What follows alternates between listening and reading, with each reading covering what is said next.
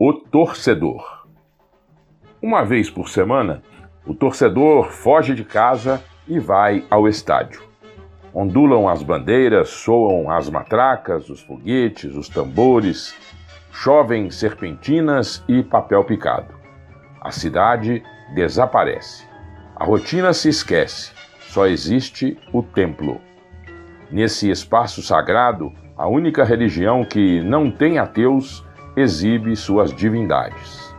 Embora o torcedor possa contemplar o milagre mais comodamente na tela de sua televisão, prefere cumprir a peregrinação até o lugar onde possa ver em carne e osso seus anjos lutando contra os demônios da rodada. Aqui, o torcedor agita o lenço, engole saliva, engole veneno, come o boné, sussurra preces de maldições e de repente arrebenta a garganta numa ovação e salta feito pulga, abraçando o desconhecido que grita gol ao seu lado. Enquanto dura a missa pagã, o torcedor é muitos. Compartilha com milhares de devotos a certeza de que somos os melhores. Todos os juízes estão vendidos. Todos os rivais são trapaceiros. É raro o torcedor que diz: meu time joga hoje. Sempre diz: nós jogamos hoje. Esse jogador número 12 sabe muito bem que é ele quem sopra os ventos de fervor que empurram a bola quando ela dorme. Do mesmo jeito que os outros 11 jogadores sabem que jogar sem torcida é como dançar sem música.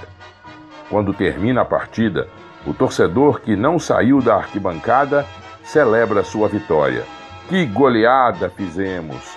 Que surra a gente deu neles! Ou chora sua derrota. Nos roubaram outra vez. Juiz ladrão. E então o sol vai embora e o torcedor se vai.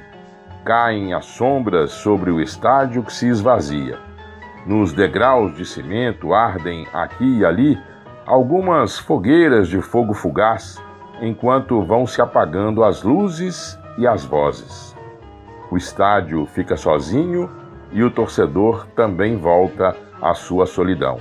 Um eu que foi nós. O torcedor se afasta, se dispersa, se perde e o domingo é melancólico feito uma quarta-feira de cinzas depois da morte do carnaval. Texto de Eduardo Galeano.